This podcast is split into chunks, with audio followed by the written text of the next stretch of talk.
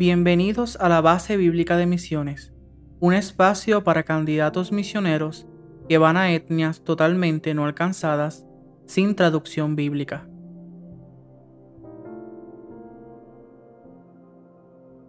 Uno de los conceptos más importantes que debemos comprender es que todos somos del mismo linaje de sangre. Por lo tanto, todos pertenecemos a la misma etnia. Este es un concepto por el cual el enemigo va a luchar y luchar para confundir en nuestra propia cosmovisión, en tu propia forma de ver el mundo y en tu forma de ver a los otros seres humanos. Él quiere seguir creando prejuicios en nosotros para seguir dividiendo a las personas y al mismo cuerpo de Cristo. Todos estamos en esa lucha espiritual constante, de definiciones, percepciones y prejuicios, todo el movimiento misionero. A Dios no le importa nuestra cultura, nuestro idioma, el color de nuestra piel, de dónde venimos o nuestras banderas. Todos somos del mismo linaje de sangre. Todos somos de la misma etnia, llamada la raza humana. Cada persona en el mundo proviene de la misma familia. Todos tenemos un abuelo en común en alguna parte de la historia, porque todos somos del mismo linaje de sangre. Es importante que sepamos esto, para que podamos entender los propósitos de Dios y la obligación moral que tenemos de llevar el Evangelio a las etnias totalmente no alcanzadas.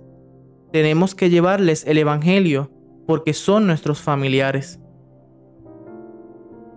Todos provenimos de Dios, como dice en Génesis 1, 27 al 28. Y Dios creó al ser humano a su imagen, lo creó a imagen de Dios, hombre y mujer los creó, y los bendijo con estas palabras. Sean fructíferos y multiplíquense. También en 1 Corintios 11, 11 al 12 dice, Pero en el Señor ni el varón es sin la mujer, ni la mujer sin el varón, porque así como la mujer procede del varón, también el varón nace de la mujer, pero todo procede de Dios. Y en 1 Corintios 15, 45 Así también está escrito. Fue hecho el primer hombre Adán, alma viviente. Estos versículos que encontramos en el Nuevo Testamento están enseñándole a la iglesia, al cuerpo de Cristo, de dónde provienen y cuál es su propósito. La novena y última palabra clave del Antiguo Testamento que discutiremos es descendientes. En hebreo, sera. Esta significa semilla, descendencia, línea de descendientes, generaciones, hijos, familia. Todos provenimos de la familia de Adán. En Génesis 4, 25 al 26 dice, Adán volvió a unirse a su mujer, y ella tuvo un hijo al que llamó Set, porque dijo, Dios me ha concedido otro hijo, Sera, descendencia, línea de descendientes, generaciones, hijos, familia, en lugar de Abel, al que mató Caín. También Seth tuvo un hijo a quien llamó Enos. Desde entonces se comenzó a invocar el nombre del Señor.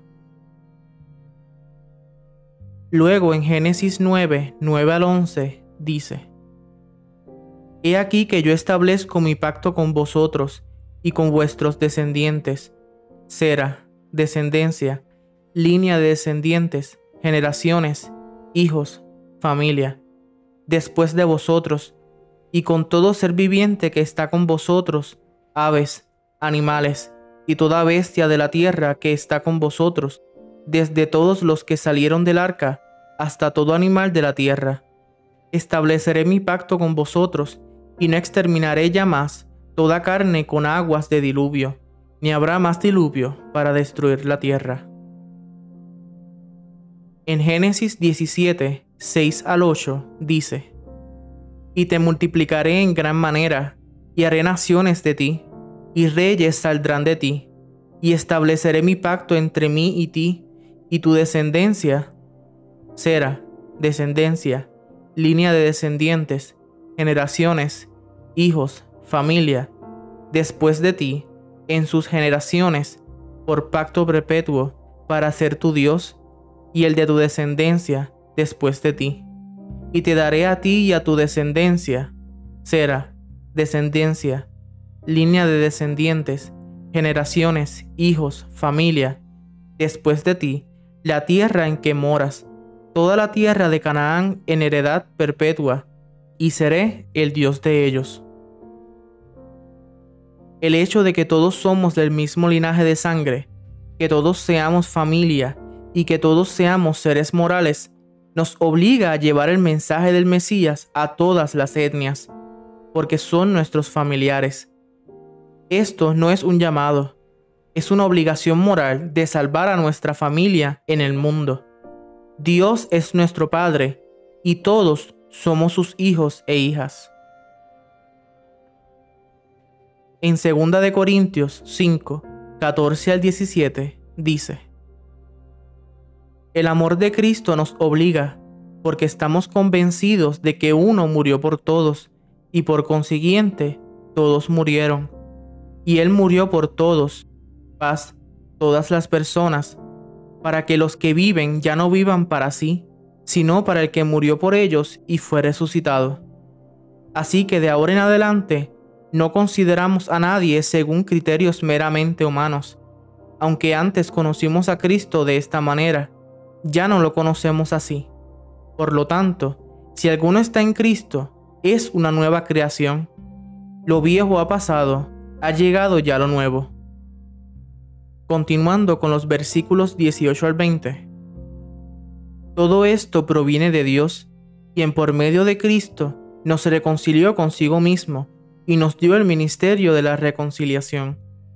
Esto es, que en Cristo Dios estaba reconciliando al mundo, cosmos, los habitantes del mundo, consigo mismo, no tomándole en cuenta sus pecados y encargándonos a nosotros el mensaje de la reconciliación.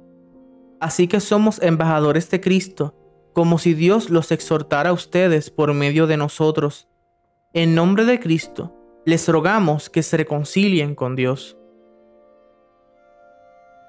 En Hechos 17, 24 al 27, dice, El Dios que hizo el mundo y todas las cosas que en él hay, siendo Señor del cielo y de la tierra, no habita en templos hechos por manos humanas, ni es honrado por manos de hombres, como si necesitase de algo, pues Él es quien da a todos vida y aliento y todas las cosas, y de una sangre ha hecho todo el linaje de los hombres, para que habiten sobre toda la faz de la tierra, y les ha prefijado el orden de los tiempos y los límites de su habitación, para que busquen a Dios, sin alguna manera, palpando, puedan hallarle, aunque ciertamente no está lejos de cada uno de nosotros continuando con los versículos 28 al 31. Porque en Él vivimos y nos movemos y somos, como algunos de vuestros propios poetas también han dicho, porque linaje suyo somos. Siendo pues linaje de Dios, no debemos pensar que la divinidad sea semejante a oro, o plata, o piedra, escultura de arte y de imaginación de hombres. Pero Dios habiendo pasado por alto los tiempos de esta ignorancia, ahora manda a todos los hombres en todo lugar que se arrepientan, por cuanto ha establecido un día en el cual juzgará al mundo con justicia, por aquel varón a quien designó, dando fe a todos con haberle levantado de los muertos. Aquel varón es Cristo Jesús. El hecho de que todos somos del mismo linaje de sangre hijos del mismo Dios Padre, significa que todas las otras religiones en el mundo han sido inventadas por los hombres, y los que no adoran al único Dios viviente, a nuestro Padre eterno, al Creador del universo, de la tierra y de todas las cosas, Yahvé, Adonai, Jehová, Elohim, el Shaddai, el Santo de Israel, no están reconciliados con su verdadero Padre cada etnia, tribu, clan, casta, familia y persona tiene que reconciliarse con su Padre Celestial. Él es su único Padre. En Mateo 23, 8, 11 dice, Pero vosotros no queráis que os llamen rabí, porque uno es vuestro Maestro, el Cristo, y todos vosotros sois hermanos. Y no llaméis Padre vuestro a nadie en la tierra, porque uno es vuestro Padre, el que está en los cielos. Ni seáis llamados maestros, porque uno es vuestro Maestro, el Cristo. El que es el mayor de vosotros, sea vuestro siervo. En Hebreos 2, 9 al 12, dice, Sin embargo, vemos a Jesús que fue hecho un poco inferior a los ángeles, coronado de gloria y honra por haber padecido la muerte. Así, por la gracia de Dios, la muerte que él sufrió resulta en beneficio de todos. En efecto, a fin de llevar a muchos hijos a la gloria, convenía que Dios, para quien y por medio de quien todo existe, perfeccionara mediante el sufrimiento al autor de la salvación de ellos. Tanto el que santifica como los que son santificados tienen un mismo origen, por lo cual Jesús no se avergüenza de llamarlos hermanos cuando dice, Proclamaré tu nombre a mis hermanos, en medio de la congregación te alabaré. Continuando con los versículos 13 al 15. En otra parte dice, yo confiaré en él, y añade, aquí me tienen con los hijos que Dios me ha dado. Por tanto, ya que ellos son de carne y hueso, Él también compartió esa naturaleza humana para anular, mediante la muerte, al que tiene el dominio de la muerte, es decir, al diablo, y librar a todos los que por temor a la muerte estaban sometidos a esclavitud durante toda la vida. Y en los versículos 16 al 18, pues ciertamente no vino en auxilio de los ángeles, sino de los descendientes de Abraham. Por eso era preciso que en todo se asemejara a sus hermanos, para ser un sumo sacerdote fiel y misericordioso al servicio de Dios, a fin de expiar los pecados del pueblo. Laos, una tribu o nación, todos aquellos que son de la misma población e idioma. Por haber sufrido él mismo la tentación, puede socorrer a los que son tentados. Jesucristo vino al mundo principalmente por dos cosas. Primero, vino para hacer propiciación por el pecado de la humanidad y para sacrificar su vida derramando su sangre. Eso es completamente suficiente. Ya no tengo que hacer obras ni sacrificios para poder recibir el regalo de la salvación y la limpieza de mis pecados. Esa es la propiciación para la humanidad. Segundo, Él tuvo que enseñarles a los hombres que tienen que llevar ese mensaje y les dio muchas instrucciones y órdenes. La Biblia, tanto el Antiguo como el Nuevo Testamento, contiene ese propósito.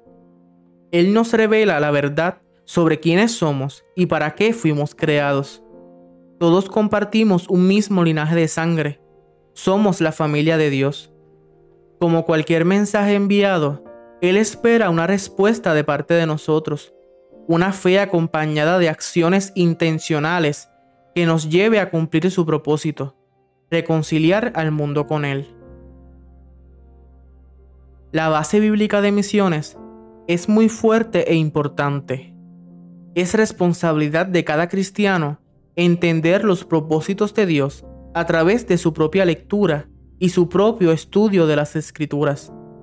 Los puntos de referencia que les estamos dando a ustedes son los conceptos básicos que muestran el propósito de Dios.